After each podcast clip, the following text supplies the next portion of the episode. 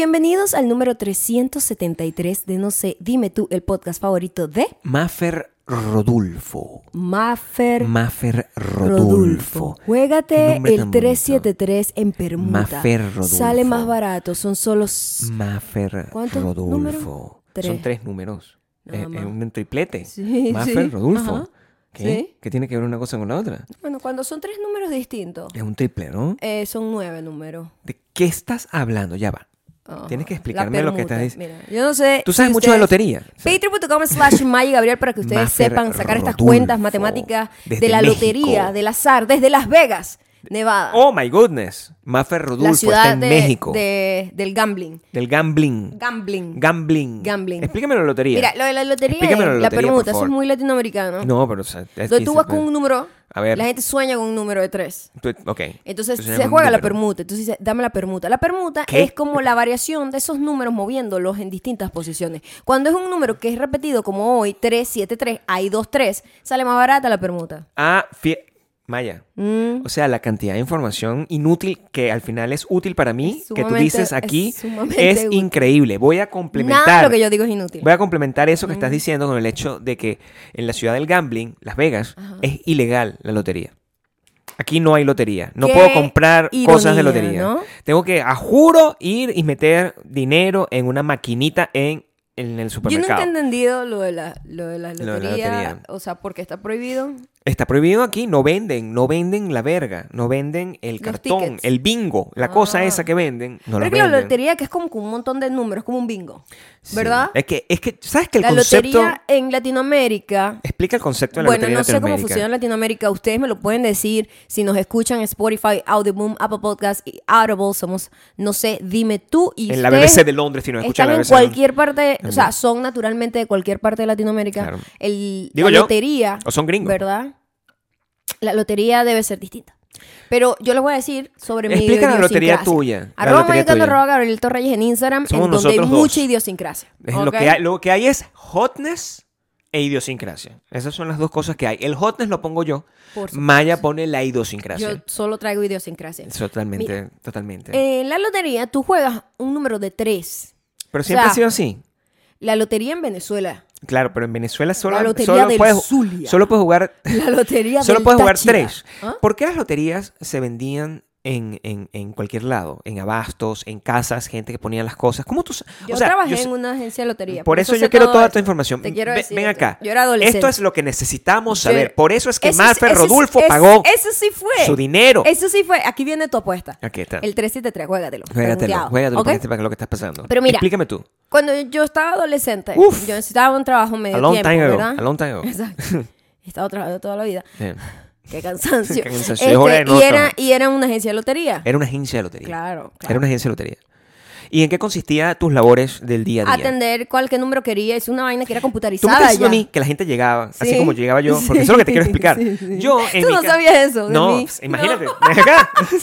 Todavía te sigo sorprendiendo. todos los días, todos los días. Mira, Sí. mi mamá, mi mamá no, mi mamá, eh, no era de eso, pero mi padre, que era una persona que este, podría estar en cualquier documental, ¿verdad? Él podría ser parte de cualquier cualquier documental, no y el de papá hombre de complicado. hombre complicado entonces, Estaría el papá él de me decía oye mira bájate ahí al a- al, al, al abasto de Tú Po- le comprabas la de. Poveda yo Ajá. iba Poveda se llama el señor Exacto. yo bajaba y le decía juégame el no sé qué en la en las jugabas en distintas loterías porque la lotería en Venezuela tenía Había del distintas Zulia, del. Táchira, del no sé qué. y que ponle en pero yo nunca hice las combinaciones de permuta ni nada siempre me juégate el 53 Ah, cosas así porque te guste, también te jugabas Ajá. el que era nada más dos números. exacto O sea, como que la lotería era tres números, Claro. pero tú ganabas menos por si simplemente pegabas Claro. los últimos dos. Claro. Entonces, dependiendo de lo que tú querías jugar.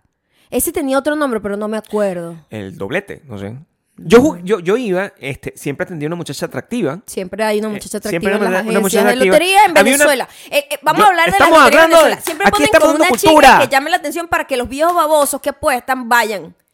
O los muchachos. Y las señoras también que van se sienten como, ay, esta muchacha, esta muchacha me, acuerdo da, de- me da suerte. Esta Ah, es otra muchacha, cosa. claro. La, te compran la lotería supuesto, porque de repente supuesto. si ganan una vez contigo empiezan a decir que te da suerte y te regalan plata. Esta muchacha, esta muchacha, como en Las Vegas. Cuando ganas, como, en Las Vegas. Te dan como una propina. Que, que, muchacha, dame suerte. Te metes, te metes tus Sí, mil mi dólares y le das 100 amor. a la Te lo juro que yo, yo Ok. era adolescente. Duré muy poco, obvio. Como en todos los trabajos donde yo... Pero Yo de- duré poco en cualquier trabajo que no fuese de mis gustos. lo que había era un terminal, ¿verdad? O sea, explícame la- Terminal, el concepto del terminal. El terminal son los últimos dos. Ese era el nombre. Sí. El terminal. Entonces yo siempre iba a comprar el terminal. Terminal 34. Quiero que sepas, Si gana el 3, 3, iba- 4, terminal 34. Como siempre, la muchacha que atendía Sí, guapa siempre. siempre caía, eh, se enamoraba de mí. Porque Obvio, es que tú eres irresistible. eh, siempre, esa es mi audiencia. O sea, yo iba. Toda esta audiencia.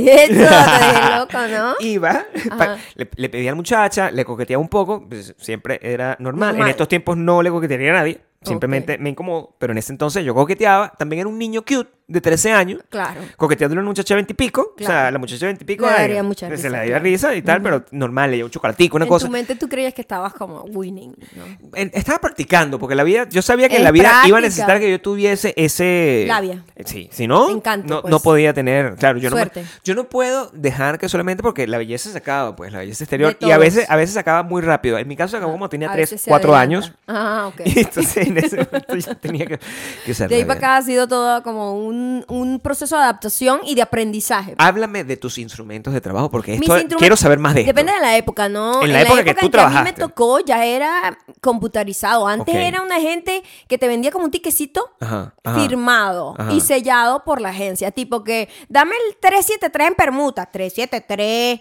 3, 3, 7, 7, 3, 3. Ahí está. Por tanto. Entonces, eh, le- mira la vaina. Ponían el número, una X, y el, lo que apostaban, 10 bolívares, 20. En ese entonces era más o menos ese monto. 10, 20, 30, 40. La gente siempre iba, dame 10 aquí, siempre poquitico, ¿no? Claro. Y me das de terminales el 37 y el 3. Pero y quiero el saber algo. 33. Ajá. O sea, eso es legal. O sea, quiero entender, Sí. en Venezuela... No, no, eso era no oficial. Entonces, después que lo firmaban, Ajá. lo que hacía la gente que tenía Yo este le daba 10 sistema dólares a ese- 10 pobretón, bolívares. que era el sistema más pobre, como con lápiz, 10 bolívares. ellos tenían que ir a una agencia seria y meter esas apuestas ahí. Y depende si ganaba. Al Buki. Exactamente. Ajá. Pero en mi caso, yo trabajaba en una que estaba modernizada. Tenía una computadora. Ok. O sea, modernizada quiero decir que Tenía ya era. tenía un terminal. Tenía un. Sí, un terminal, que hacías la apuesta directamente ahí y te imprimía un papelito. Pero eso dónde iba? O sea, Ah, ¿dónde como iba? a una vaina. Como una network. Más grande, sí. Como una o sea, tú eras como... es- quiero entender. Quiero entender porque esto es para mí es groundbreaking y estoy en shock. O sea, tú eras como una, una... central. Como, Una como una agencia de una, sucursal. de, un- de un- de- de una y es una central como una sucursal del centro donde están todas las loterías, que es la lotería del tercero, todas esas vienen en cualquier lado, tú tenías como conexiones con todas ellas. Exactamente. Ajá. La plata para pagarle. No necesariamente. La, la.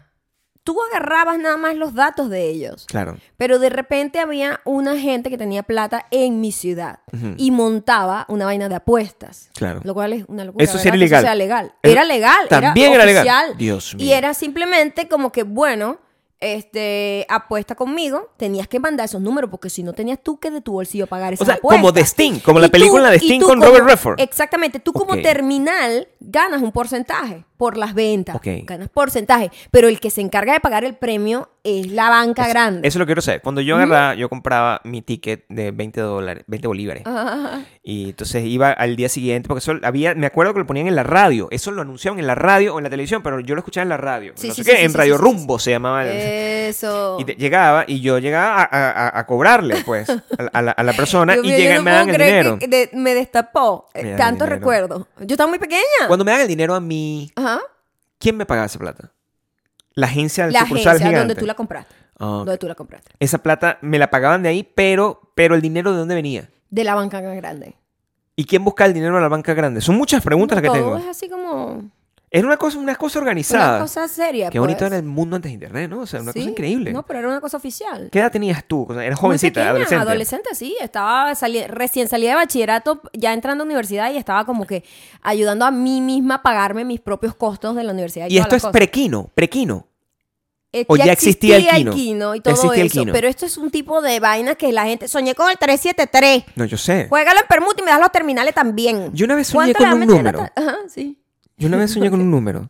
Y la gente ganaba a veces. Mi amor, y yo lo aposté. O sea, lo- le, le dije. yo no, le- mi amor, ya va. le dije a mi Voy papá, a destapar. "Papá, Voy a destapar. apuéstame por esto". Unos Y recuerdos gané. insólitos a la gente vieja venezolana que escucha Y esto. gané, gané. La gente que es de otro lugar, lo siento. Pero lo van a entender. es Pero fol- es- es sacaban los números de la Es panchita. folclórico. Sacaban los números de la panchita. Ya va, yo te voy a explicar algo. Yo sé La que es gente eso. acaba de decir, coño, la madre, me tengo que hacer chequeo del colo porque ya estoy vieja. Yo sé Porque que si es tú te eso. acuerdas de Yo la panchita, usted se tiene que hacer colon, eh, la próstata, Mira la conexión cultural que tenemos eh, mamografía, toda esa vaina ya le toca. La conexión cultural Ajá. que tenemos, que la tienen que hacer de cualquier forma. Esta, esta es la conexión cultural que tenemos tú y yo. ¿ok? La conexión Bueno, pero cultural. ya estoy diciendo que tienes que tener cierta edad para empezar, que eso es regular. No, pero también es cultural porque toda la gente nos, ta- también lo va a saber, ¿entiendes? O sea, la panchita era un dibujo de una mujer exuberante, rubia, por era cierto. Como, era como medio... Era una mujer exuberante, Medio- rubia, que estaba creo que en las De armas páginas tomar, la en las páginas de atrás de un periódico. que Muy- muy Creo que ese periódico se llamaba El Meridiano. Creo. Es- sí, era Meridiano porque el otro no era. Y estaba ahí y al final era, un, era como un chiste baboso, ¿no? Como, Siempre era un chiste que canceladísimo. porque era una en este tipa entonces. que, que estaba dibujada, tenía Como unas, una vaina, unas sololas gigantes, un el culo, la culote, cintura. O sea, era una vaina así. Y una como. fantasía. Que era y- como tonta. Claro, y también, eran como unos obvio. viejos, y eran como unos viejos que, ay, panchito, no sé qué, y todo como un pedo la bicha recogiendo la. O sea, todo Recogiendo muy, la monedita. muy marginal. Todo era muy marginal. Pero entonces, lo que yo sabía y yo- Agarraban una lupa los viejos Sí, y las viejas Y yo no necesitaba lupa en ese entonces, ahorita lo necesitaría. para buscar los números escondidos. Y yo en la encontraba los números escondidos en la panchita. No, güey. Claro, y los Entonces encontré. te salían los Nunca números gané tipo por eso. 373 así escondidos de repente en el pelo, ¿sabes? Y salían, llegaban los viejos así con el periódico y la lupa y que aquí está el 373, dame el 373 Sí, en permuta y me dan los terminales, eso. 10 bolívares cada uno. Muy fuerte eso. Muy fuerte eso. Sí, sí. Pero te voy a decir una cosa. Pero no- eso me ha nosotros- formado. Yo, ¿Sabes qué? Mira, yo cuando estaba adolescente trabajé también como productora de eventos, desde muy pequeña. Ya, pero, O sea, yo trabajaba muy- desde muy pequeña. Pero ya es hora que deje de trabajar, ¿no? Ya, ya, ya debe ser un poquito Sí, más sugar. sugar, sugar daddy ya de No, una a mí- a mí vez. no me gusta eso. A mí me gusta, a mí me gusta A mí ser pero- el mantenido yo. A mí no me gusta lo otro. O sea, yo, yo trabajo mucho también. O sea, Es- alguien tiene que aquí se ha sacrificarse por lo trabajado demasiado, es lo que quiero decir. Yo lo que quiero es no tener que trabajar ninguno de los dos. Exactamente. Y tener Vamos, ese hay que estilo de buscar- vida. Hay que comprarse el 373, El 373. en permuta, pero con bastante Ah, pues, ah, plata. pero aquí se puede, aquí es ilegal. Entonces estamos en el país Pero había incorrecto. gente, chamo, había gente que sorprendentemente ganaba. Yo no sé cómo No, hacía, pero sorprendentemente no, o lo soñaba, bebé. Ganaban, San Juan Tadeo. Y de repente- pero muy poco, Claro. pues, porque la gente, obviamente, donde yo estaba, no estaban haciendo apuestas muy grandes. Entonces, No, no, si apuestas poco, ganas poco. No, 300 bolívares, 3000 bolívares, cosas así, pues. Sí, o sea, bueno, yo- porque depende de la lotería, paga un porcentaje. Pero, ¿sabes que en México estoy total... Mira, no lo sé, porque no lo sé a ciencia cierta, pero en- Mm. Países como México, en países como... En España es una cosa gigante, o sea... Sí, el la lotería. El gordo, Aquí también. que se llama Aquí el también gordo... la lotería. Pero aquí la lotería es rara. Aquí la yo no lotería sé es como un bingo. Pero es que la gente juega eso. Como un ticket con varios números. O sea, tú compras una cosa, el, el- la lotería existe como concepto, no sé desde, desde dónde, pero debe haber versiones marginales en toda Latinoamérica. O sea, En toda Yo te aseguro que en Latinoamérica, Colombia planeta, tenían creo. su, su panchita. Es más, cuidado y panchita no es un... un- Una cosa... Una, una, una franquicia, una franquicia de, no, de cuidado panchita, que no es originalmente Cuidado venezolana. Panchita es como las metas, que de repente uno no sabe dónde salió, Pero todo el mundo la jugaba. Lo único que yo tengo certeza de dónde es la arepa, es lo único que es de aquí, pues, venezolano. De aquí, mi, de- de mi, de mi corazón, pues. o Ah, sea, de aquí, es- de mi corazón será, porque venezolana. de Las Vegas no pero, creo que sea. pero Panchita puede ser un, un invento argentino. Porque, Epa, tiene la vibra. porque si te inventar. Tiene la vibra como decirte, Condorito. Por eso. Yo creo que venía de Condorito, no, Panchita. No, no. ¿No? No, Era bueno, la pues, misma se parece. Era la misma vibe. Se parece. También sabes que es Condorito. Pero Condorito anda, era chileno. Hazte el chequeo anual. Hazte el chequeo anual. ¿Tú sabes que Condorito ¿Qué? Ellos saben, no tienen que saber el chequeo anual. Condorito es, tiene un parque temático en, en- y tiene una película. Todo grande, es una cosa gigantesca. Condorito era súper. O sea, cancelable en este momento. Condorito era era, súper incorrecto. Mm. Era de Chile. O sea, el invento de una cosa como Condorito, donde es un personaje que es un cóndor. ¿Ok? Es que es como el Pero era animal. medio perdedor, ¿no? Eh, era una. Era como un viejo sádico era también. una. eh, Era una. ¿cómo Era se un llama cóndor, esto? pero la vibra de él era como de un viejo sádico. Era como una caricatura un poco satírica de el, el, Del hom- el viejo- ciudad- del ciudadano de a pie de Pelotihuele, que se llamaba el, el, el- Sorry? Pelotihuele es el nombre del lugar donde estaba Condorito. O sea, es como el pueblo, la ciudad, lo que sea. Pelotihuele, una cosa así. Peloti huele. Es algo así. Es algo así. Me acuerdo porque Huele me, horrible. O me sea, huele horrible. Suena a que huele me horrible. marcó Ajá. muchísimo. Ok. Yo era fan de Condorito, me encantaba. O sea, Sí. lo leía. Mi me- hermano mayor, mayor, mayor también. Bueno. las compraba. Qué risa. Yo no las compraba. Estaban siempre por ahí rodando, O sea, pues. de alguna manera llegaban a la casa, es lo que te Llegaban quiero a decir. la- No sé si o sea, las compraba literal, era- pero de alguna manera llegaban. Era, era pre-porno. Imagínate que esto Condorito era pre-porno. era pre-porno. Sí, señor, era un porno como. Pero no era porno. jijiji, jajaja, familiar. No. Pero era medio. No, bueno, era O un sea, eran unas caricaturas medio Humor- subidas de tono. humor verde que se llamaba eso, pero no Mm, Se había llama re- humor verde. No había De viejo verde, ¿quieres no decir? había, Ok. ¿verdad? Ningún es tipo viejo verde. no había ningún tipo de realmente desnudez como tal. Era era picante Pero en era- los chistes. era picante. Era picante en los chistes, pero Mm. a ver, esta gente de aquí, yo también siempre analizo esto. Esta gente en este país donde yo vivo ahora actualmente que la gente ahorita no sabe de estas cosas. No, pero ¿qué van a hacer? Están todo el tiempo ahí Pero en porque, OnlyFans. porque tiene OnlyFans, Ah, porque tiene pornografía así como Sí, para tirar para el techo. pero tiene- antes la gente compraba caricaturas pornográficas. Pero esto no es pornográfico. o Era sea, estoy caña. aquí en defensa Era de Condorito. Condorito no era pornográfico. Condorito era una cosa. Educacional. a- al- no, como Don Abundio. ¿Tú no te acuerdas de Don Abundio? no, no, hasta allá no llegué Bueno, yo. mi amor. Eso de pre, pre-condorito. Estaba por ahí también. Eso sí era una franquicia. Así en tipo Mafalda, que eran eh, el, el- de lo que estaban en los periódicos, ¿verdad? Wow. Es que esta gente no sabe. O es que esta gente es muy joven. Les explico. Ajá. Mafalda, bueno, si saben Mafalda, Mafalda es una, una- Se murió hace poco el señor. Es ¿no? una vaina. Kino. Kino. Ajá. Keynote. Yo tuve. Keynote. No, pero se llama Kino, el artista. Yo sé. Yo tuve esas libretas. Yo tuve el libro completo Yo tuve de las Kino. libretas donde tenía. Y Era Maf- 50 años de Mafalda Mafalda, era creo que se llamaba. O maravillosa, 30 años de Mafalda, una cosa Mafalda así. estaba adelantada a los tiempos. En todo Claro. lo contrario a Condorito, que es súper cancelable, Mafalda era una tipa que quería más de lo que el mundo Mafalda le ofrecía. era una comunista. O sea, eso Ah, es ¿era lo que yo.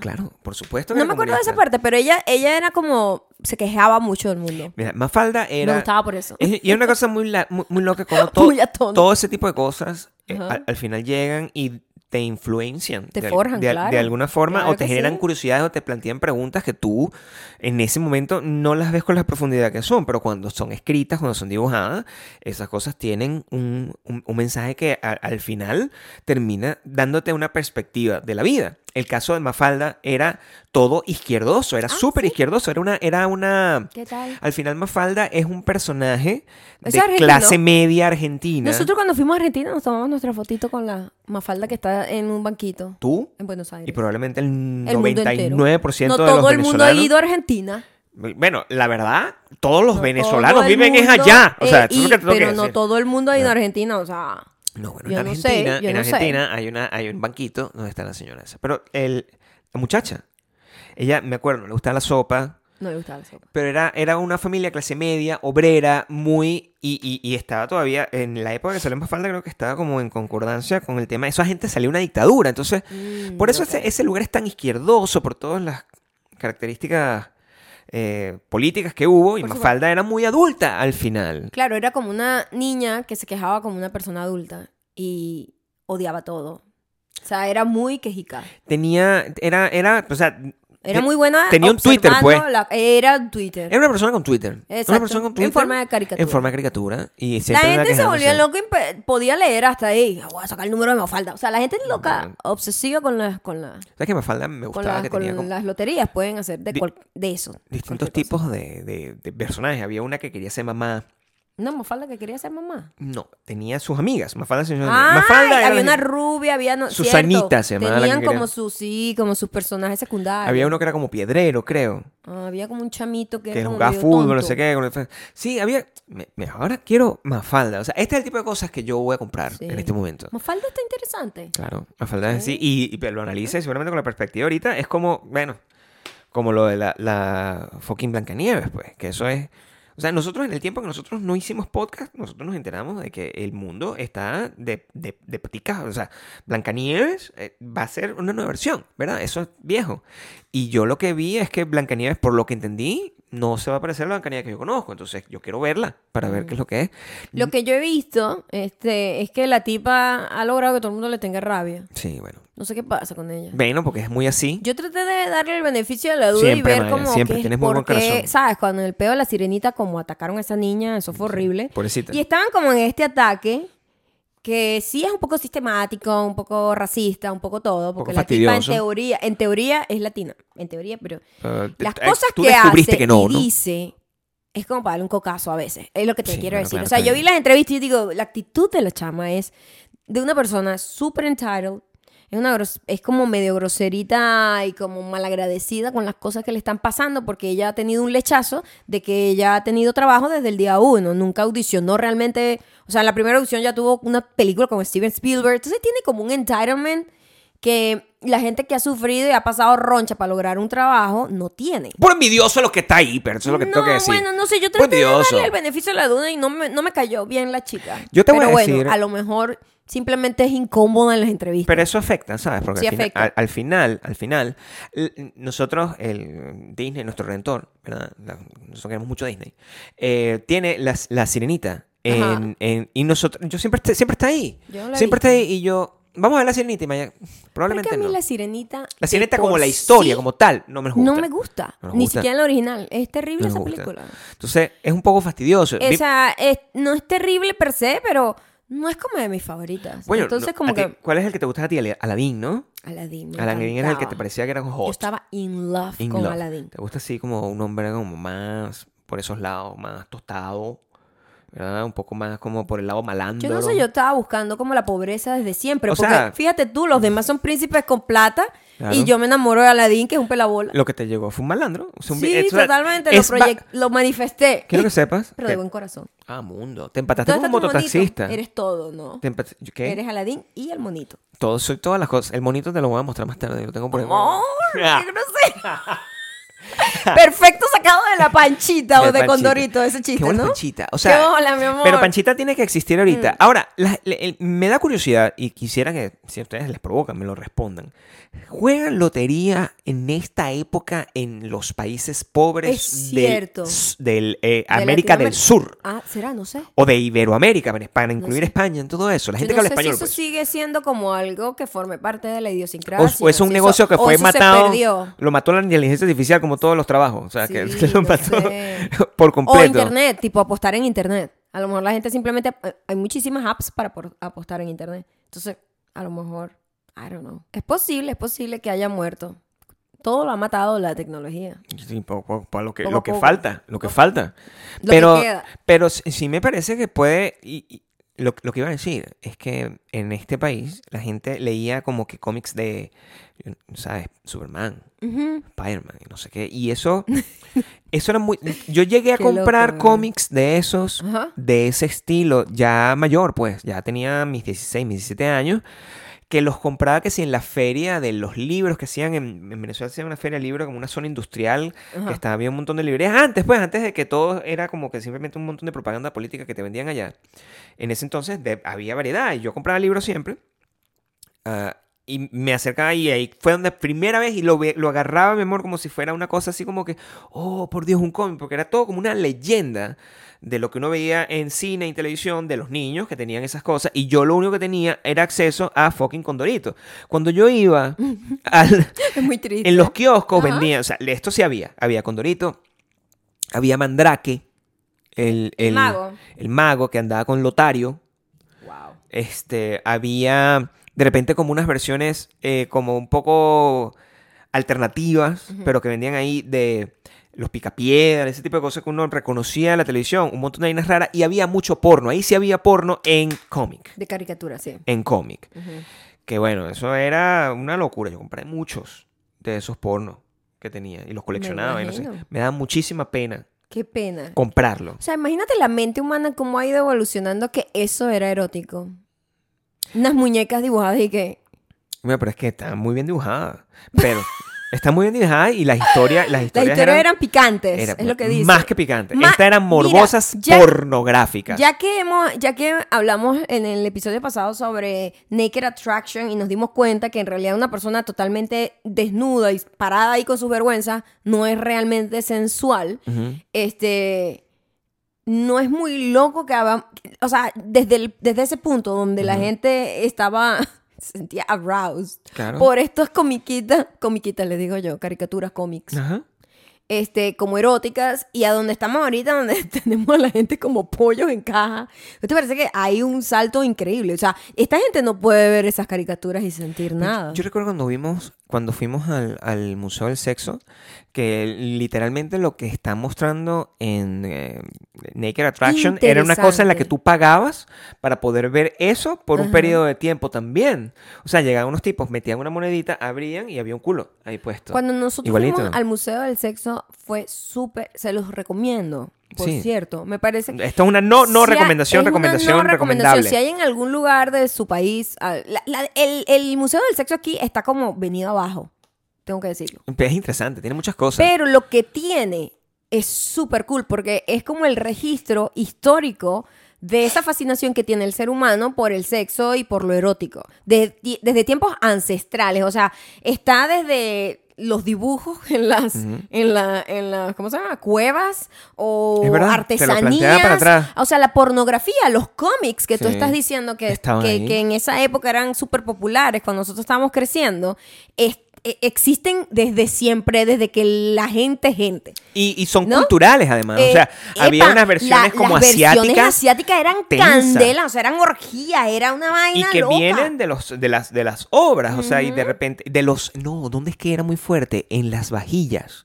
En las vajillas. En las vajillas, era donde Vajillas. todo eso imagínate, pásame la ensalada ahí. Oye, creo- aquí yo después de comer me puedo poner creativo. Yo creo que estoy pensando en comprarme una, una, una verga que esté así incómoda para cuando, cuando volvamos a tener visitas una Ah. Vez. Aquí venga para alguien y lo servimos ahí. Toma. Es un body al final, cuando termina la comida, termina, tiene un pene. pene gigante o, Sí. o, o, o- o el su equivalente. Una totona gigante. Sí. Depende, de- depende de lo el impacto que quieras lograr en tu Sí, invitado. deberíamos tener los dos. Sí, y depende que Y repente, de mi mamá. Pipí totona, pipí a mi mamá se le ponemos los dos así, le servimos las dos cosas para que se angustie. Y a lo mejor ni, ni se da cuenta. Me imagino su cara, o sea. ¿Sabes qué? Se está, ¿Sabes, como que Además, esto debe existir. toda confundida, o sea. Además, esto debe existir. Las tazas que uno cuando toma algo y al final, cuando terminas, hay algo, ¿no? Hay cocodrilitos, hay Claro, cosas claro, así, ¿no? claro. Y que sea un pene erecto. que sea un pene. That's O que, se, o que la, gen- las cosas que cuando las calientas, o sea, que agarra y que se, se, se- sirve lo caliente. Cuando está Ajá. caliente tiene como el huevo y después se desaparece. se aparece. Entonces la, la gente cree que lo tengo solo en mi cabeza. Tenemos- mira, idea de negocio acá. No, bueno. Idea de negocio. No, esto es puro para ¿Ah? host. Vajillas Para montar un graciosas Airbnb para, para pornográfico. simplemente incomodar a tu vecino, Claro. a, tu, a tu invitado. A tu invitado. Eso es una cosa que, o sea, ya, ya es incómodo. Pero lo para loco es que nosotros. existe desde siempre. Claro. Entonces es muy gracioso que el ser humano es la misma vaina, simplemente tenemos herramientas distintas, pero las mismas curiosidades y las mismas vainas las hemos tenido toda O sea la que al terminar esto, yo voy a investigar sobre Panchita, porque de verdad tengo todavía en, en, en, en, Ya en mi mente. así es que, que- quiero entender Coño, una el de origen. Panchita, vale. Porque antes, Ajá. si uno ve una cosa, uno veía Panchita y no había manera. O sea, yo que siempre he sido súper necio con eso, veía Panchita, sabía que quién lo firmaba, Mm. tenía como idea de quién era el autor. O sea, yo estaba siempre pendiente de todas esas Gabriel cosas. se lee los créditos completos de toda película, serie todo. que ve. O sea, siempre tiene como esa obsesión. Y tengo esa con- información. Sí. ¿verdad? Y se Entonces- te queda grabado, es muy Y, loco. y yo no sabía, eh, en ese entonces no podía ir further, Mm. ¿verdad? No, no tenía la manera. Yo ahorita me meto, en dos segundos averiguo el origen de Panchita, ¿entiendes? No, y todo, averiguar que sigue existiendo seguramente. Seguramente, o su origen. A lo mejor ah, Panchita puede ser una adaptación Yo creo que Panchita es como una versión De algo gringo. endógena de la tipa que salía en Condorito. Yo No. creo que es eso. No, yo creo que Panchita viene de una cosa más gringa, porque ese tipo de humor es muy Mm. También parecido al es- de Playboy. Esos cómics eran muy gringos. Ese- o sea, esa vaina. Claro. Nosotros teníamos nuestras versiones endógenas, pero eso en Estados Unidos también eso era muy Es que popular. en Playboy era como un- unas versiones más picantes Mm. de las que están en el, el New Yorker, que el New Yorker es como el máximo, el tope de la literatura en, en revista, ¿verdad? Es donde toda la gente que, que escribe quería escribir ahí. Y Playboy era como la versión donde los que rechazaban del New Yorker escribían y ahí también tenían como una versión de esos cómics que era un poco más picante, ¿verdad? Pero los chistes eran los mismos. Yo recuerdo, porque yo en algún momento tuve Playboys también, antes de descubrir Por el los favor- artículos. Sí, claro. Antes de descubrir el VHS, el Betamax. Cuando yo descubrí el Betamax, Playboy ya no tenía más sentido. Claro. Y cuando llegó Tumblr, no tenía sentido el Betamax. Y así fuimos andando por la vida. Claro. Ahorita, yo solo que me, me pongo unos lentes nada más. Tengo todo lo que quiero Ok. al alcance de mi mano.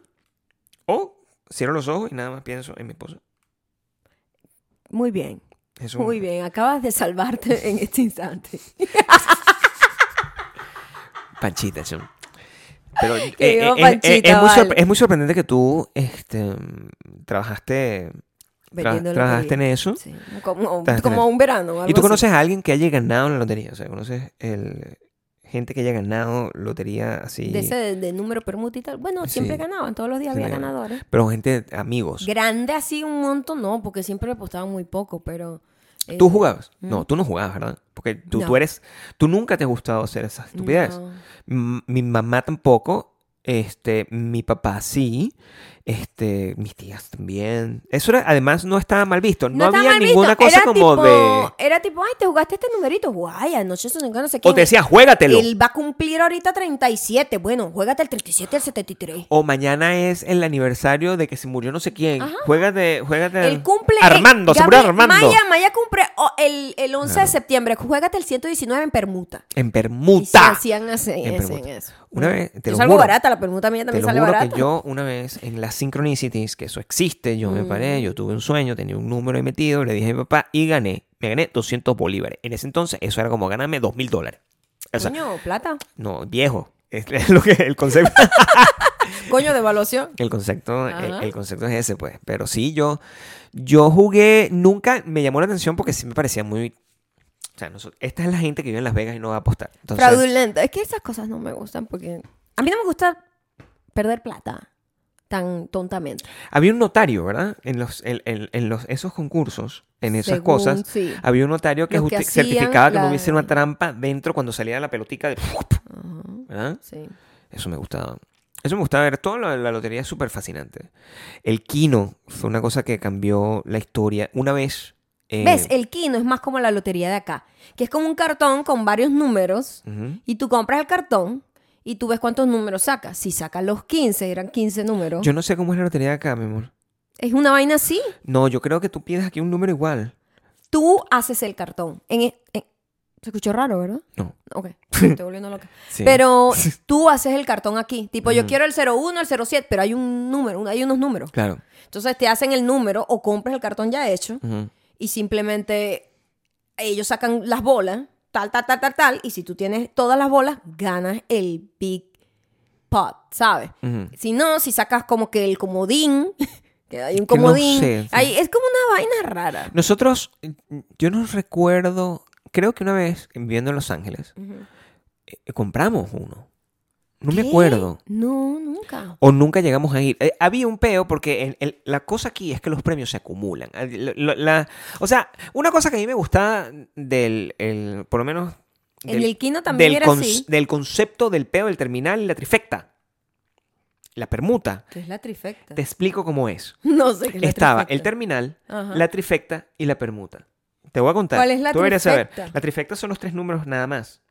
Pegas los tres números. Ah, el triple. el triple. No, se llama la- el triple. el triple. Ajá. El triple, el terminal y la permuta, que es donde hace. Nueve o tres. Fíjate. Dependiendo de si se repite un número en la permuta. Bueno, eso me parece más straightforward. Tú pagas, perdiste. Sí, ya, no pasa nada. Pero lo otro, que la vaina queda acumulada y la gente tiene que comprar toda la semana, eso me parece eh, eh, eh, diabólico. O sea, Diabólico. Parece diabólico. Sí, que de repente que está acumulado 300 millones de dólares y la gente matándose. Aquí hay un huevón aquí que se ganó Yo me como acuerdo que un billón dólares, una cosa es así. cierto, estábamos en LA y Claro. estaba, hubo un momento en donde El no había ganado nadie. Voy a acercar, alejarte de eso un poco, ¿ok? Este, no había ganado nadie como en mucho tiempo y estaba una acumulación y todo el mundo, hasta la gente que no jugaba lotería, estaba jugando porque, verga, marico, era como un evento nacional.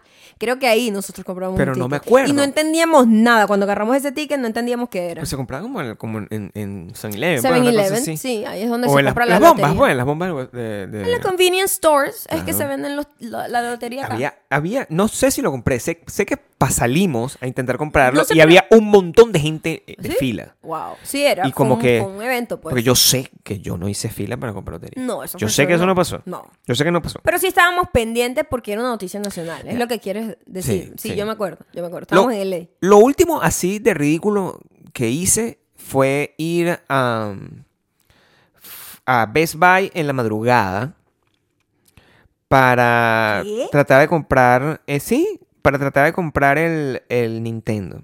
Eso fue el en ese momento fue donde yo me di cuenta que, que yo tenía que Mm, Todo eso cambiar como ser humano. Claro, no, porque también cambió muchas cosas. Acá cuando nosotros llegamos vimos cómo el internet y los avances y fucking Jeff Bezos acabó con todo.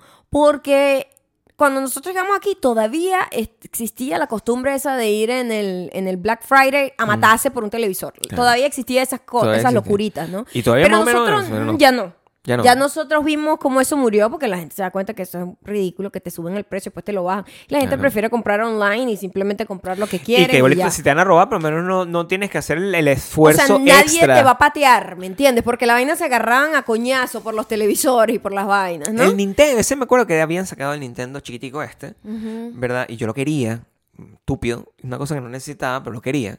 Y que fui a hacer la... No había, fui a hacer la fila, no había, había un montón de gente, yo me regresé para atrás, llegué a la casa como a las 7, como yo me paro temprano normalmente, para mí no era un esfuerzo, pero cuando yo llegué había un montón de gente ya. Sí, claro, duermen ahí. Y yo... esto- Dormían, ya eso se acabó. Y yo en ese momento yo dije, Ajá. no, o sea, esto no es para mí. O sea, esto, esto, esto me quita tres o cuatro puntos de inteligencia. O sea, No, me lleva al coolness, nivel o de los sea, monitos, pues. o sea. Coolness, coolness te quita que jode. Bueno, es claro. O sea, ¿qué hiciste? No, bueno, tú voy, a, voy a amanecer ahí en, en- con, con una tienda de campaña. ¿Para qué? Para comprarme un televisor. Mira, una, una Amigo, cosa, por favor. una cosa que se hacía así, que a mí me parece sorprendente, que es eh, los conciertos. Eso otra cosa que completamente cambió. Y en los conciertos, yo, yo no sé cuándo... Tú fuiste Metallica, ¿verdad? Entonces, tú, tú fuiste Metallica en, en el prim- la primera vez que pasó sí. en Venezuela. Ajá. eh, que fue en 2008, 2009, una verga así. No. Para atrás, ¿sí? No, para atrás, yo ni te conocía, ¿estás loco? 1999. 1998. loco. 1998, Ah, exacto. El exacto. que, el que tocaron de nuevo fue, fue 2010, o no, 2009, Ajá, una cosa así. exacto. Pero en 1998, Estaba Jason todavía Exacto. como bajista. Ajá. 1998, 1999, ellos fueron allá y yo recuerdo que eso era tan... Lo comparo con cómo hacemos las cosas ahorita, que si trabajo todo el día y que bueno, ya nos vamos aquí, llegamos un poco tarde, nada, me quiero skip la banda de los teloneros, que es la villa, y llegamos tranquilamente con nuestro ticket, nos sentamos, es- la gente hacía filas. La gente hacía Gigantesca filas desde hace an- días. y todos podridos a mono. Yo llegué normal. Tú llegaste normal. Yo llegué normal. Yo, pero, pero- yo decía, ¿pero por qué? ¿No tenemos los puestos asignados? Sí, entonces no entiendo por Yo qué. tampoco lo Yo entendía. nunca entendí. Yo, yo, Yo, fui... nunca entendí la gente haciendo cola para entrar de primero. Nada más funciona No, sí para, entiende, la, para la gente que se va Para la a gente que tiene en la como olla. general, ¿verdad? Y tiene que salir corriendo. Pero yo, Ajá. yo que tenía asiento, yo que nunca asiento, pensé... yo dije, Claro. no, yo llegué normal, ya, ya y había uno entrado. entraba gente. corriendo, yo entré corriendo. Antes la gente entraba. No sé si cómo sean los conciertos de la gente que tiene audiencia joven, porque vamos para pura gente Sí, vieja, bueno, sí, ya con bastones y vainas. Total. Entonces la gente se comporta con un poquito más de, ¿sabes? De coolness, te lo tengo que decir. Claro. Porque una gente corriendo desaforada para ir a ver un artista, no cool. Not cool, ¿ok? Entonces, en esa época yo me acuerdo que cuando yo llegué, las noticias en la radio, porque eso era la manera que uno se enteraba, no había Twitter. Entonces, no, bueno, ya hay cola de gente para entrar al poliedro de Caracas para ver a Metallica, entonces que una, una de las bandas más esperadas, tal, ¿verdad? Primera vez que tocaron. Claro, sí. Este, y esa ansiedad de que tenías que ir porque si no, no ibas a entrar. No, más terrible aún. Absurdo, ¿verdad? Más terrible aún. O sea, en, en Estados Unidos ni siquiera es un tema cultural, porque tú puedes decir, ah, es que son- el monte es así, pero no, papá. Aquí los discos, eh, hace 30 años, los lanzaban a la medianoche y la gente iba y hacía cola frente a la discotienda. O sea, todo lo que estoy diciendo suena como del 1900, es- son los 1900. O sea, Claro. ibas, hacías, hacías fila para entrar y ser el primero en comprar el CD de, de- lo hicieron con Metallica, lo hicieron con los de Usually- Usually Pero si hacías, hasta hace poco la gente ridícula ha hecho eso es con el iPhone. ¿No te acuerdas? Ah, es cierto. La ¿No gente te hacía- acuerdas que hubo Claro. un ridículo que hizo la cola de primerito? Fue el primero en el iPhone número, no sé, 10. Una vez así. Y pa, lo rompió contra el piso. Lo compré para eso. Ah, ¿Tú no pero- te acuerdas de esa historia? No, lo que me estás contando es una persona estúpida. O sea, de verdad que ganas de ser viral. Son muy caros, ¿Sabes? o Y, sea, y en ese entonces iban los noticieros. O sea, fucking noticieros. O sea, ABC, NBC. Oh my God, aquí está la gente haciendo cola para comprar el último, la última versión del iPhone. Qué ridículo. La ropa, no había, no pasaba eso con la ropa también. O sea, que, ¿Cuál la, que- ropa? No, estoy tratando de, de- de recordar porque Pasa cuando las cosas se ponen de moda con no H&M aparecen. cuando hace colaboraciones con diseñadores, la gente se vuelve medio loquita también. Pasaba quizás con Sara, Este, No o sea, sé, H&M es el que ha hecho como colaboraciones con diseñadores grandes.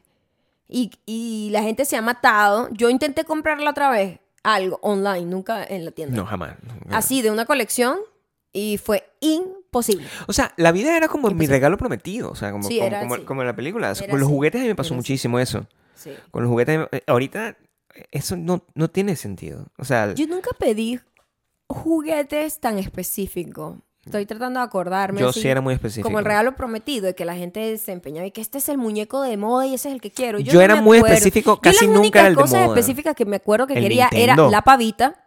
¿Qué es la pavita, bebé? ¿Qué es la pavita, bebé? La pavita, ustedes también. Vaya a hacerse la mamografía. ¿Qué es la pavita? La pavita era como una maleta de plástico muy Barbie.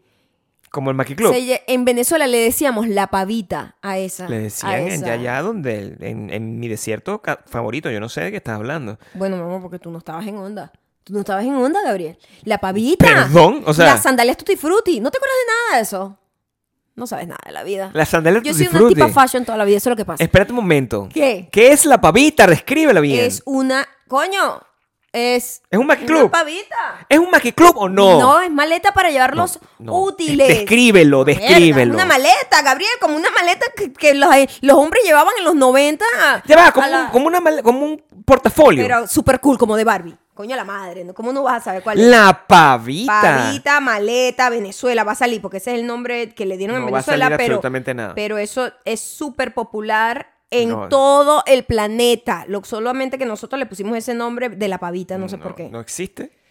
No existe. Porque dice Malta, la estupidez esta. Aquí está, la pavita. ¿Cómo no te acuerdas de la pavita? ¡La pavita! Es como una, es como una un maletín slash lonchera.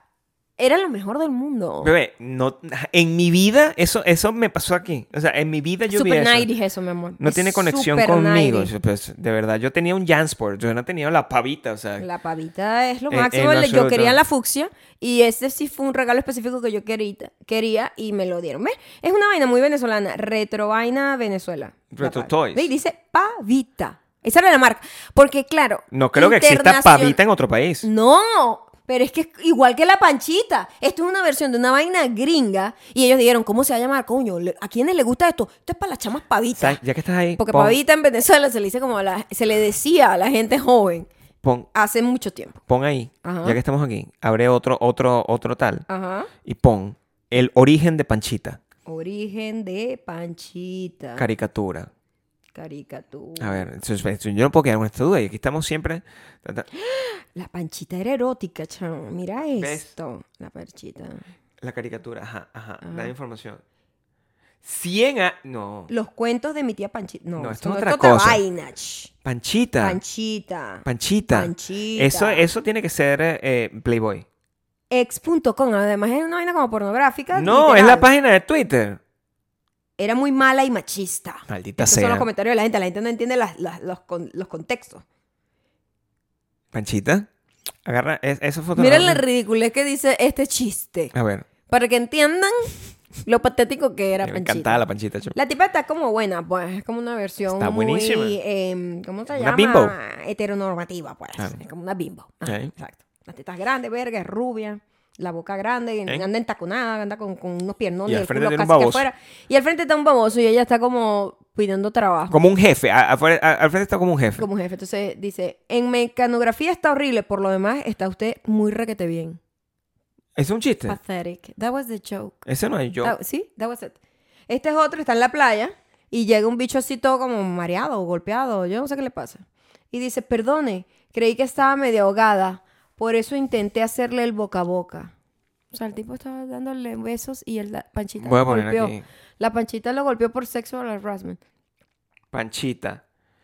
Eh, caricatura. Voy a buscarlo así porque no lo mira esto, buscar. mira esto, aquí está con el jefe otra vez. Siempre es un pedo así como la Siempre secretaria. Entonces, señorita, no me refería a esto cuando le pregunté cómo estaba de lengua francesa. Y la tipa le, le estaba dando como un jamón. Un O sea, además un poco de... Es todo muy patético. Pero no hay como... No, no hay información. O sea, estoy como... Quiero Y- saber quién lo hizo. Los datos de Panchita. ¿Ok? Los datos de Panchita era la... Wow. O sea... muy fuerte, ¿no?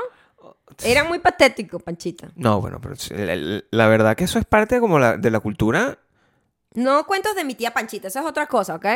No. No. Panchita, el corto animado de techo. Ah, no, esa es otra cosa. es otra cosa. Esa es otra cosa, una niña. Una niña uruguaya. Ya Uruguaya. Panchita, caricatura de Meridiano. Meridiano si era.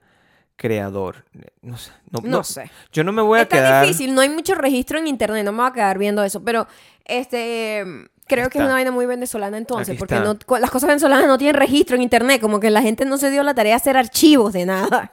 ¿Sabes? Claro. Yo a veces intento buscar series o cosas así que yo digo, "Verga, qué loco, vamos a ver esta serie o, o esta vaina. Y nunca está nada en YouTube. O sea, es como que no existe la mentalidad del futuro en Venezuela, literal. De que coño, no guardan las cosas, no lo archivan, no lo tienen como al acceso. Por fortuna. Ajá. Porque la mayoría de las cosas que yo hice no están en ningún lado. Gracias, eso es lo bueno. Ahora, el que sí tiene No, o sea, no se registro de todo, todo. en la vida Es el, es señor el gran. David Beckham. O sea, yo necesito que Nosotros eso. vimos, que eh, hay, eso. hay un documental, serie una- de cuatro episodios en Netflix. Sí, documental. Me encantó. Sí. El documental como está hecho está muy interesante, pero también la historia del hace am- carajo te hace amar y fútbol entender siempre, siempre. el carajo. O sea, ¿Tú sabías que David Beckham... muchas cosas que no yo no sabía sabía de absolutamente nada de de- Eso es lo que ¿Sabes que pasa. Solo sabía que era famoso y que era guapo y era futbolista. No, That's it. yo, sa- yo sabía de su... Pero es verdad que no sabíamos nada de Yo sabía de su... Y bueno, obviamente que está empatado con Victoria. de Beckham. su jugada particular, Mm. ¿verdad? De como su, su truco. su signature thing de- y del gol que lo hizo famoso. Yo entiendo todo eso. Pero no lo seguí porque yo no era fan del Manchester United. Lo dije bien. Mm, Aprendimos. Del Manchester United. No era, Aprendimos que no es Manchester. no, era- no era, no era fan de eso. Lo conocía Manchester. cuando estaba con, con el Real Madrid. Pero ese ya era un hombre que estaba como... eh, ya estaba mayor. Pues el, el- el- el muchachito no, pero el, muchach- el papá no sabía esa verga. Porque cuando tú eres británico, al parecer tú empiezas a grabar desde que el niño tiene... El señor tiene 1400 1800, juegos así. del carajo grabados. Eso lo que yo entendí con esto, porque también vimos como que el documental de. El documental o la película de las de las Venus, de la Venus, de la Venus, de la Venus que juega ta ta ta. Y la Vimos otra, una ta, ta, película con ¿Cómo Will se llaman Smith. ellas? William. Venus William. ¿Cómo se llaman ellas? Bueno, lo dijiste. No sé por qué debo corregir una ¿Cuál cosa es que la otra? Van- eh, Serena. Serena es la más famosa, por eso era que no me acordaba. O sea, la más famosa porque es la más joven, porque la que está más activa ahorita todavía, pues, pero la que empezó fue Venus. Este, cuando, siempre que vemos estas historias, nos damos cuenta que nosotros nunca, no, no, no estábamos destinados a eso. Tú para ser un- Bueno, un- o sea, no. una estrella del deporte mundial, tú tienes que tener un papá que prácticamente es abusivo Claro. en, la, en la disciplina. Prácticamente. O sea, bordeando al abuso, ¿no?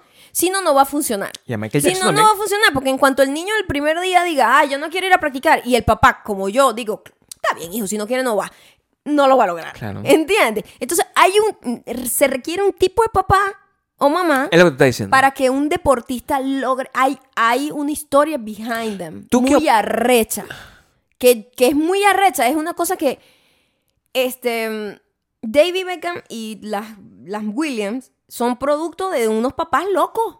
Es lo que es. Yo te voy a y el una papá cosa. estaba tan enfocado que eso era lo que él iba a lograr con ese carajito, ese proyecto.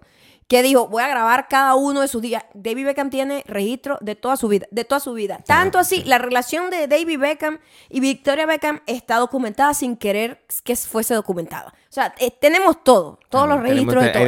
Es impresionante. Tenemos hasta los cachos de Beckham grabados Tenemos todo grabado. Te voy a hacer una pregunta re- relacionada con el tema de los padres, ¿no? Ajá. Es, una, es, es una cosa así. O sea, suponte que tú ves un niño, ¿verdad? tienes un niño que tiene potencial, tiene mucho talento. El niño tiene muchísimo talento, ¿verdad? Y de verdad lo tiene, tiene súper talento. El talento está. Y, y ven en la actuación también. Papás en, cualquier, en cualquier caso. papás tiene abusivos, mucho talento. Porque estás poniendo a un niño a trabajar. El niño, Desde pequeño. el niño te dice, yo quiero hacer esto, pero después se le sale, "Ay, ya no quiero hacerlo, pero es muy talentoso en eso. Entonces tú no, no lo... No o lo... ni siquiera es un pedo de no quiero hacerlo. Los papás, en los ambos casos, tanto las, las Williams como, como David Beckham, las criticaban mucho. Para tú lograr excelencia, tú Claro. tienes que criticar demasiado a esa, a esa persona. Mi ¿me pregunta para ti es, tú no te quedas ahí enfocado porque sabes que el niño O sea, eh, yo tiene sería potencial. buena criticando a mi hijo. No, eso es For sure. por, por supuesto. Eso es lo que mejor hace. O pero, sea, pero siento que. eh, Gracias a ti yo soy así. Requiere también como un enfoque muy psicópata de este carajito va a ser, no joda, el mejor futbolista de, de- de- de su historia, de la historia de su generación. Es muy loco tener esa, Si lle- esa, esa decisión, ¿verdad? Si llevamos eso a la, a la conducción, yo debería ser prácticamente cam- campeón de Fórmula 1. O sea, si, si, si yo dejo que tú seas la que me entrene de esa manera, Ah, sí. o, o boxeador. No, 100%. y entonces como es un poquito, ellos viven un poco a través de los hijos y es medio rara. Pero entonces no harías, también. no harías eso. Pero, pero el resultado es arrechísimo. Quiero saber, la pregunta es clara. Coño, crear historia. Tú no lo harías. No, no estoy hecha para eso. No, no, es lo que te digo. no es serías un, una madre de ese Es estilo. un tipo de gente, No chamo. serías una madre de ese estilo. No. Y si yo fuera un padre de ese estilo, que no lo soy, pero si yo fuera un padre de ese estilo, este, no te gustaría. O sea, no podrías estar con una persona si el otro Es que es muy loco. O sea, cuando yo veo las vainas del pobre carajo que eh, David Beckham decía, bueno, entonces yo hacía todo arrechísimo. Entonces mi papá me decía, lo hiciste mal, no sé qué, esto está mal. Y el carajito traumatizado. ¿Cómo le haces eso a tu hijo de, te estoy hablando de un niño de 8 o 10 años? Es arrecho. Pero David Beckham es Pero multimillonario. lo logra, exacto. Es como, Entonces, verga, es como, y ese capítulo en donde hablan sobre eso, empieza así, verga, era horrible este señor, pero yo no hubiese logrado nada si no hubiese sido así. Es una relación muy complicada con los padres así, helicópteros de deportivos, es muy arrecho. Y con todo tipo de padres. O sea, mi papá era muy exigente yo salí así. O sea, Tu papá era exigente. sí. Sí. Nunca conocí esa parte. No, pues conociste a mi papá ya mayor. Pero eh, mi papá era muy exigente. Mi mamá no era exigente, era una ladilla. ¿Entiendes? La vida como, De, de todo amor. ah, ok, un mundo. o sea, era una madre amorosa. Era una madre amorosa, Caring. cero exigente. Nurturing. Cero- Y tú le dices una ladilla. Sí.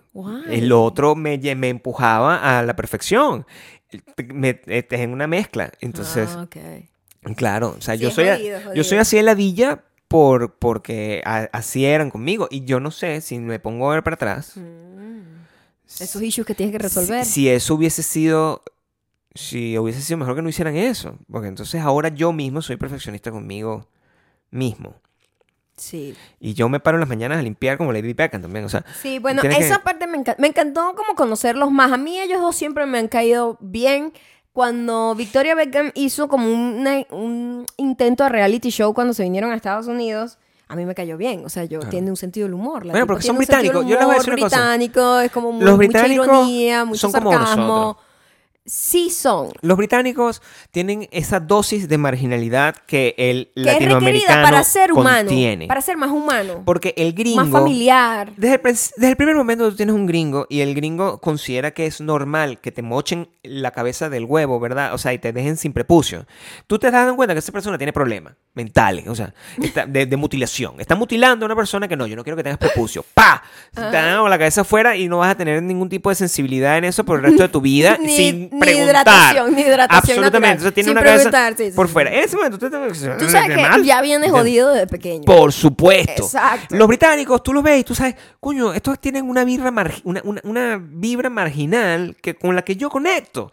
No es tan marginal como la de los españoles, con la que conecto aún más, pero es por un tema de idioma y idiosincrasia. No, Lo- pero los británicos son como nosotros. los británicos son súper Son niche. súper sea que marginales. Hay mucha pobreza también en, en, en, David en esos países. niche. Entonces, son niches, David claro. Beckham era muy, era muy sí. La otra era hija de rico, pero era Nietzsche también. Era también un poco niche. No, sí. pero es que son británicos. Sí, los británicos son un poco niche. Los británicos son Nietzsche. Lo cual lo hacen cool. Los británicos, O Nietzsche sea, es es bueno. cool, Nietzsche es que tiene sabor, ¿verdad? No Claro. tiene el huevo fracturado, con, sin prepucio. Ahora me pusiste la imagen del pene de David Beckham sabiendo que es británico. Bueno, estoy mezclando cosas. y, y, vimos, y hemos, he visto tanto pene británico. Ya Yo me lo puedo que imaginar el pene de David. Beckham eh, tiene que estar bien, o sea. Está bien, yo creo que está, está como en el good size. ah, y, y además, Y está muy bien él. todavía. bueno, sí, se parece a un señor de, de mi edad. eso fue lo que me di. Fue muy triste ver eso. Porque Maya se refería a él ayer. es Estamos se ve terminando. muy mayor. Estamos terminando Los de ver la cosa. envejecen Es blanco, pues. Como muy- la leche. Muy fuertemente. Ella O estaba sea, ya en los 30 se ven muy grandes, Claro. ¿verdad? Está viendo la cosa y está diciendo como... "Eh, pero el señor, es, es un señor ya. Y yo, mi amor, tiene dos años más que yo. O sea, es muy fuerte encontrarse en la categoría de Beckham por la edad. O sea, porque no, todo lo demás, eh, pues no. Pero está No muy sé, bien. no tengo el está- está subtalento-. Me- además, pero siento que el hecho de que ambos son británicos jugó en parte a que esa pareja sea súper sólida. ¿Esa gente cuántos Si años ellos no fuesen británicos, no estarían juntos. Eso tiene como 30 años. Tienen desde el 96, algo así. Ya van, para, tú. ya van para, 25. para 30 años. Van para 30 años. Ujú. ¿Juntos? Sí, van para 30 como en el 2006, 2026. Sí, mi amor, juntos. Y Claro. Es increíble. La historia de amor de ellos es muy cool, pero también es un... Bueno, también no es que él es un carajo especial. Es que estamos viendo la parte humana de un futbolista, Claro. que creo que no lo habíamos visto. Bueno. Entonces aquí ves cómo afecta la vida emocional y todo lo que está pasando alrededor de ti en el desempeño de un deportista. Es un ser humano. Claro. Tiene sentimientos y le están pasando cosas, entonces eso afectaba todo lo que le pasaba. Imagínate que el papá de Messi no hubiese hecho eso con Messi. No tendríamos a Messi. No o sea, eh, pero es necesario imagínate. para poder tener esas cosas. Yo no... Pero les deja muchos issues, pues, o sea, psicológicos, pero coño, eres el mejor del mundo y... Lo que me sorprendió, y esto te voy a dejar loca Ajá. de esto, es que nosotros em, vimos Succession, que es la mejor serie del mundo, ¿verdad? Y cuando había un personaje... eh, Que nosotros que le apareció- llamamos cuellito. Le llamamos cuellito porque el ratio, ¿verdad? De, sí, yo no sé qué pasa con del él. tamaño del cuello con su cabeza. El personaje de Es Succession único. era Hugo, o sea, ese era su nombre, Ajá. Hugo.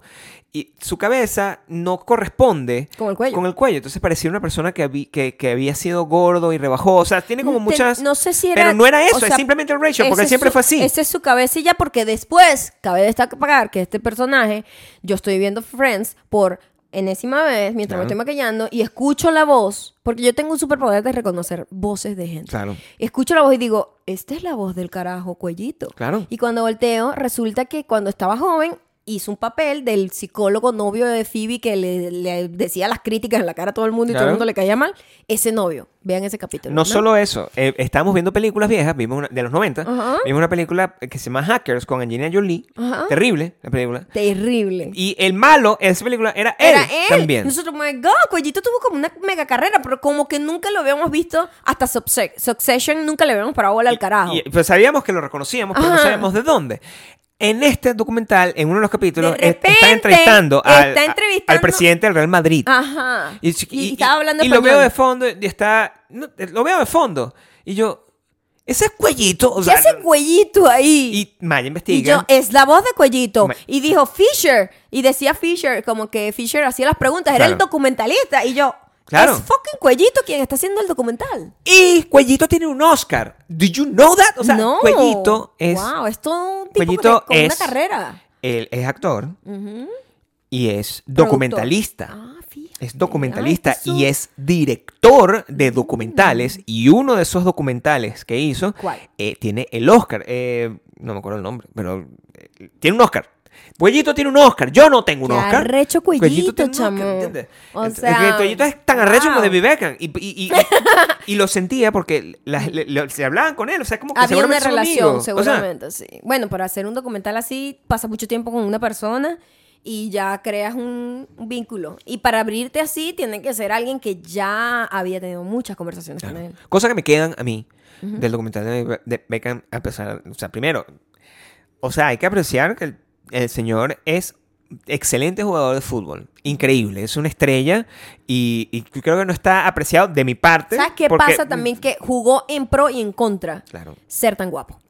Eso O sea, es lo que siento. Parecía un modelo. Eso es lo que Entonces era muy, era muy distracting. Por lo general, los futbolistas le agarraba a la gente fascinación porque eran talentosos y pasa mucho con los rockeros también.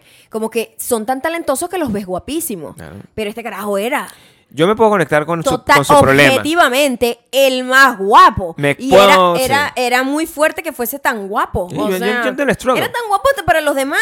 O sea, los demás Claro. futbolistas eran como, vergación, este tipo está demasiado bueno. O sea, es demasiado, es, es- es distracting. Así me pasa cuando camino por la calle. O sea, yo, siento, yo, yo Es sé exactamente lo que Tú siento. sabes ese struggle, Por supuesto, o Eh, sea, no es fácil. no. es una carga muy Es- pesada. Es, es demasiado invasivo. Como Es muy invasivo, Demasiado sí. invasivo ser tan guapo como, como David Totalmente, Beckham o yo. sí.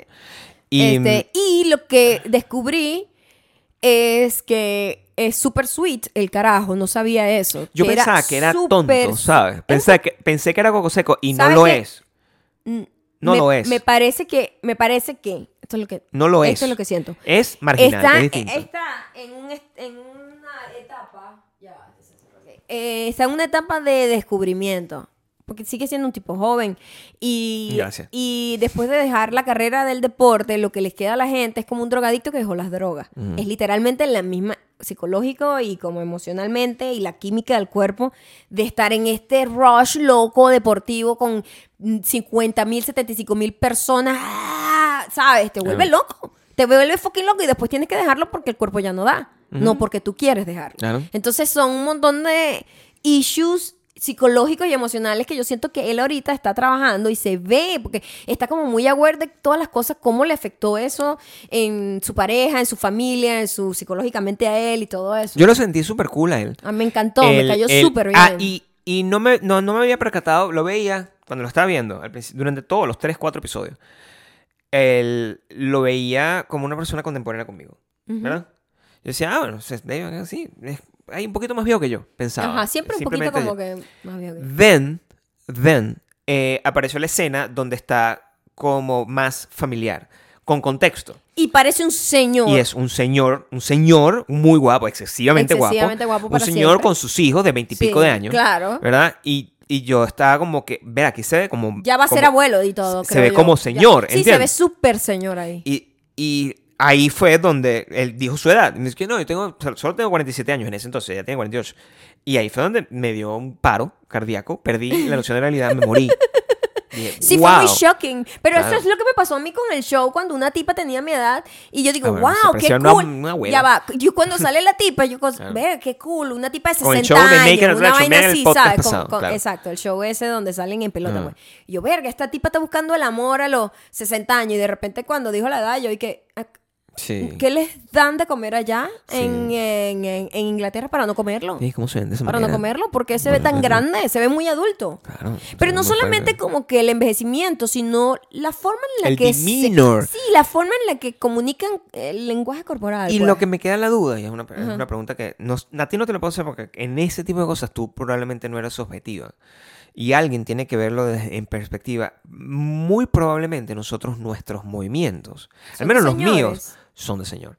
A mí no se refieren a mí como el, el pavo ese en la calle. O sea, yo, Mm. ni la pavita, como te dicen.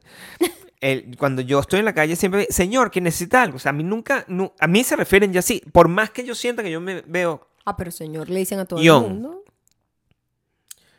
Esto, Pero eres tú señor, sabes. Pero ya va, es que sí somos señores, pero hay dos tipos de señores. Señores adultos. Y otro es una gente que ya es como que lee Panchita eh, a hoy. Claro, yo no leo Panchita hoy. Hoy. Yo no leo Panchita. ¿Entiendes? Claro. Esa vibe de señor Pero es- cada vez, que lee Panchita hoy. cada vez hay más cosas como que yo, pero ¿qué es eso? O sea, cada vez, y tú lo sabes, ¿Qué es eso que acabas tú de sientes la... No, te estoy... te Cada estoy- vez hay más cosas donde... Es que sí, ¿sabes qué pasa, Gabriel? Que yo siento que nosotros siempre nos sentimos como más viejos de lo que éramos. Y ahorita ya estamos empezando a envejecer de verdad. Y empezamos a ver gente como contemporánea de nosotros mucho más vieja. O que se O mucho más joven. O se...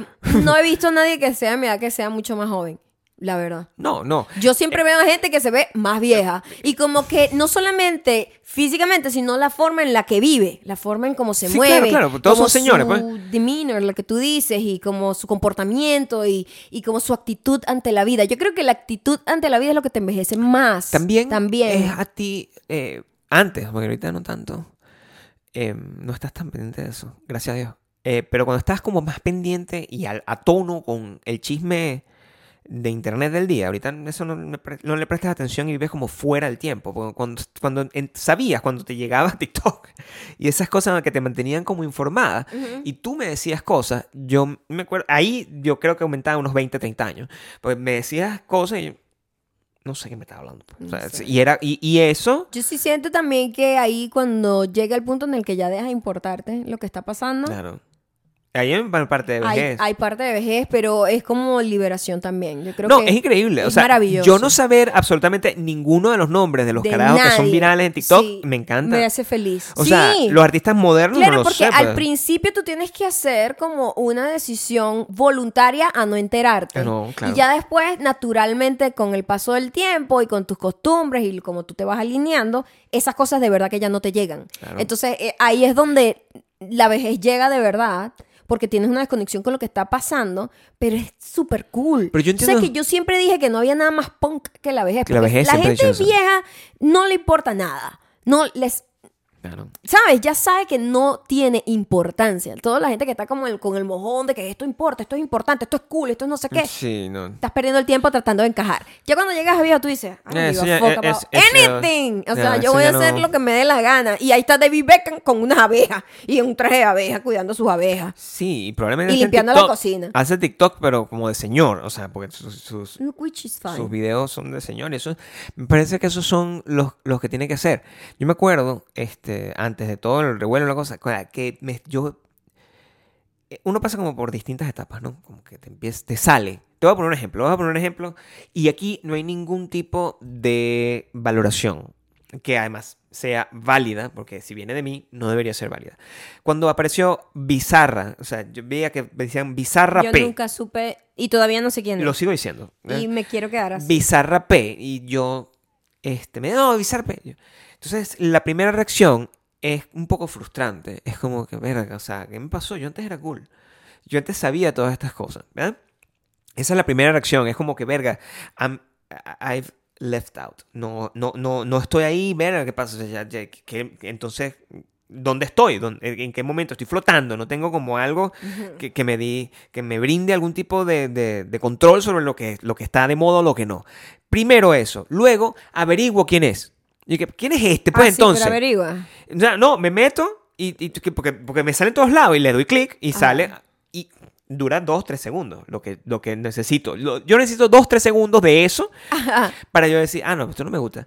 Y, Esto es horrible y ya. me siento bien. Ajá. Entonces, eso es lo que Está pasa. bien no saber eso. Exactamente. Yo digo, no me Está estoy bien perdiendo, no de- no, me estoy perdiendo de Por nada. ejemplo, a propósito de no enterarme de nada, este, ahorita hay todo un caos en el mundo no, no. y yo voluntariamente eh, escojo no, no saber. Porque yo siento que la gente, este, con la excusa de estar informado, se llena la cabeza de esas vainas tan horribles de las cosas que están pasando. Sí. No estás logrando realmente nada. O sea, yo yo me entero de las Viendo noticias. los videos o tal. no, eso no lo hago. Eh, Sí, eso no lo O sea, yo, yo estoy enterado, porque a mí me gusta estar enterado. Acuérdate, estás hablando con tu esposo de, de hace 18 años, Ujú. que es un carajo que eh, cuando no existía esto antes, se agarraba el periódico y se ponía a leerlo así. No, saber lo que está O sea, yo pasando estoy- tipo por encima es lo que, que Es la manera en la que estoy periódico. llevando la vida ahorita, Claro. pero yo no voy a Dios No, mío, déjame no ver de- los videos de estos No, tipos es terroristas. Yo no yo no tengo por qué es que hay una diferencia. yo no tengo por qué llenarme la cabeza con esas vainas porque no hago nada en- que sabiendo gráficamente todo lo que está Pero pasando. es que eso es, el- el- no es, eso no es estar enterado, eso es, eso es lo que pasa. Eso es... La gente confunde como el morbo, porque prácticamente es morbo eso no es estar de enterado. ver violencia y cosas horribles con la excusa de que es para saber luego, lo que está pasando. si lo llegas al extremo, donde además de que quieres saber lo que está pasando y tienes que dar tu opinión, entonces ahí es donde tú dices, bueno, ya, o sea, de, aquí sí me completamente me perdieron. O sea, yo no voy a opinar absolutamente nada de eso porque no me interesa. No, y sobre temas o sea, que... y mi opinión es No, mía. Sobre todo con temas tan complejos que nosotros no manejamos la información ni na- y tú ves a la Yo gente sé lo que lo la que sé. gente deliberadamente lanzando statements Sí. a lo loco y yo verga. O sea, yo sé lo que sé, no tengo que dar statement. Hay, co- hay cosas que a mí me afectan como humano y Es cosas que, no. O sea, y- y- normal. Y, yo he dicho siempre acá, el internet le dio la sensación a la gente que tiene que opinar Tiene que una y como dar un statement público sobre to- declaración. todo cada eventualidad que exista. Claro, entonces como eso no, estamos ahí, no. no, no estamos ahí para nada, estamos enterados, eso es lo que está pasando, pero el... el lo- Pero de esa manera, eso es una cosa que es horrible que está pasando. Pero también pasan cosas como artistas y Como cosas Bizarra. que, que simplemente no son para mí. No. Y yo simplemente, I let it go. Leí sobre esto y con eso nos podemos ir, que, el, el- lo, que lo que estamos viviendo nos- nosotros ahora es más increíble porque es el opposite del FOMO, ¿verdad? Es el YOMO. Sí. Entonces, el... el- La gente que ha, se ha dado cuenta de los beneficios de eh, disfrutar missing outs, que es lo que es. Claro, FOMO es joy of fear of out. missing out, pero YOMO es joy of missing out, ¿no? Como Estamos que ahí.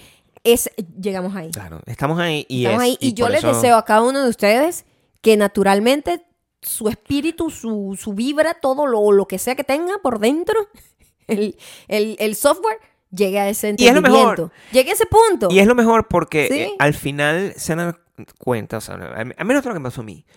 Yo, este, este es un caso muy particular.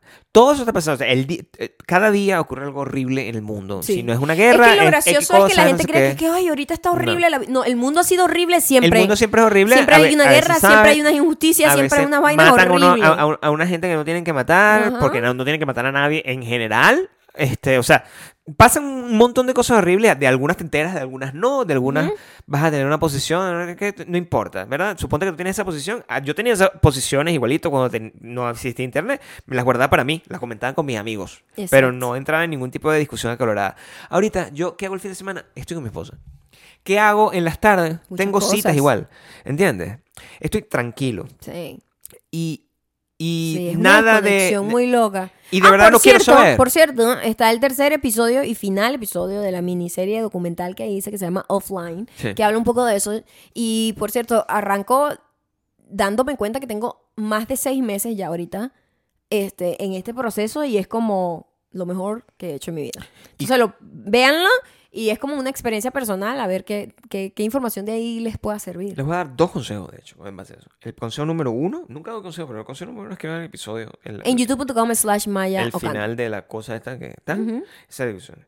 El número, el número dos es que se jueguen el 3, 7, 3 7-3 como en permuta. y sus terminales correspondientes. Haciendo eso, ustedes pueden agarrar y si se ganan la plata, repartirla un Pueden poco en patreon.com. Patreon.com slash Maya y Gabriel, en donde pueden comprar, eh, pues, la llave de la de Bakú. Si se ganan la lotería, Se pueden gana la lotería. hacerlo, ¿verdad? Se gana la lotería. Gracias a un número que estamos dando aquí. Me voy a rechar si, si no me dicen ganan nada. eso y están en Patreon, pues Claro. también pueden ayudar y traerse a alguna gente al arca del nené. Sí. Pueden buscar a gente que está en Spotify, Audioboom, Apple Podcast y Audible, donde somos, no sé, dime tú. Agarran ahí la gente más, más fiel de ahí, se la llevan también para También ayudaría que si juegan lotería en cualquier otra parte del mundo, por favor me expliquen cómo funciona, porque Sí, yo no- es nosotros no cierto, tenemos idea. podemos recibir los mensajes en, ¿Verdad? En- cualquier, post cualquier post que hagamos por allá en Instagram, arroba, cuentan, pues. arroba Gabriel Torreyes, y ahí nos cuentan en su país, díganme qué país viven ustedes y cómo se juega la lotería allá. Y por último, quiero que vean a David Beckham y me vean a mí y digan, no cuál de los dos es más guapo, porque es claro, Obvio. pero que soy yo, es, si nos vemos contemporáneos, eso es lo que duda. Uno siempre quiere saber. Sí, me porque a lo mejor igual. estamos locos, nosotros. Y me dice, Gabriel, de verdad, te ves como sí, mayor de que David verdad tú Beckham. te ves mayor. Ah, A lo mejor ¿quién me pueden decir eso. Gabriel, te ves como el papá de David Beckham. Sí. Eh, Por favor, díganmelo, porque yo, yo me veo y yo digo, oye, pero yo veo una frescura. También es porque yo nunca veo a David Beckham haciendo la carita que yo hago siempre. Eh, Yo no veo a David Beckham haciendo No. eso. Él se mantiene siempre como... No.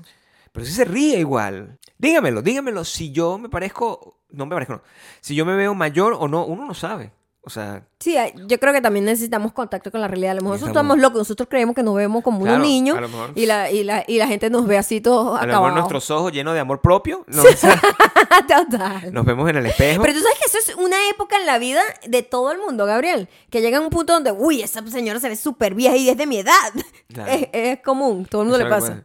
Es que esa señora es lo Esa más doloroso que te señora, así decir. les digo yo a la tipa, verga, pero esa señora. Y Gabriel, Maya, tiene tu edad. Sí, por ¿Por, favor, qué no la llames así, señora? o sea. Porque se ve como una señora. Pero tú eres una señora. Entonces no pasa nada. Shh, No pasa nada. También En- lo. Endóñese. Como David. Beckham, que lo que hace es Coño, cocinar, yo quiero esa vida de David Beckham. limpiar, hacer miel, hacer como unas parrillas con los hijos. Y limpiar mucho. Claro. Limpiar mismo su cosa. Y hacer su closet. Y se closet. arrecha si alguien le, quita- le, Le le mueve un ganchito. Se Bueno. parece mucho a mí, son como nosotros. Podríamos ser amigos, Podríamos David y Victoria, totalmente. Llámanos.